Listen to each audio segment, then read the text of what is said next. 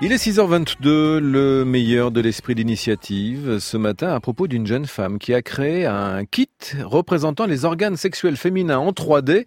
Il s'agit de permettre aux femmes de mieux s'approprier leur corps et leur sexualité, Emmanuel Moreau. Fanny Prudhomme est une designer tout juste sortie de l'ENSCI. Dans le cadre de son diplôme, elle a conçu Les Parleuses, un kit pour que les femmes s'approprient leur corps et leur sexualité.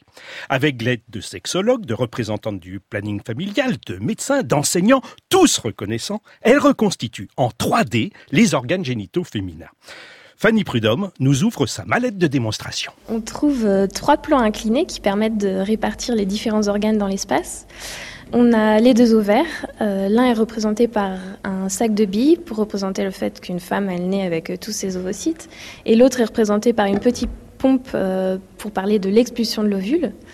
Ensuite, on a deux tubes pour les trompes de Fallope, un utérus qui ressemble à une petite poire en textile. Ensuite, on a un joint qui représente le col de l'utérus, un vagin rétractable, disons, un clitoris représenté par un gant rempli de euh, une vulve avec les petites lèvres et les grandes lèvres et un périnée en corde d'escalade. Et en plus, elle a choisi d'utiliser des matériaux du commerce pour rendre moins mystérieux le sujet. Fanny. Ça me permet de produire un kit le moins cher possible, parce qu'il y a un gros enjeu de diffusabilité en fait de cette information. Et ça me permet aussi de créer un, des objets qui sont très familiers. Le périnée, ce sont des cordes d'escalade.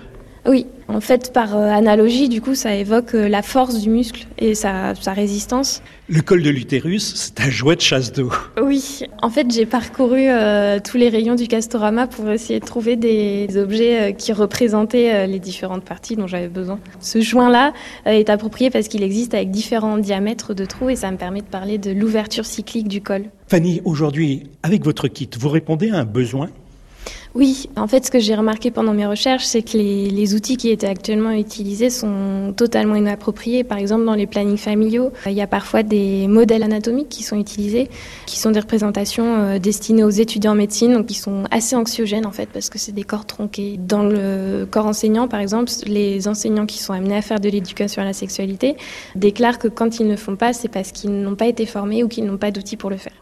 Alors Fanny prochainement fera la même chose pour les organes masculins, mais elle reconnaît être nettement moins pressée. Alors si elle le reconnaît, tout va bien.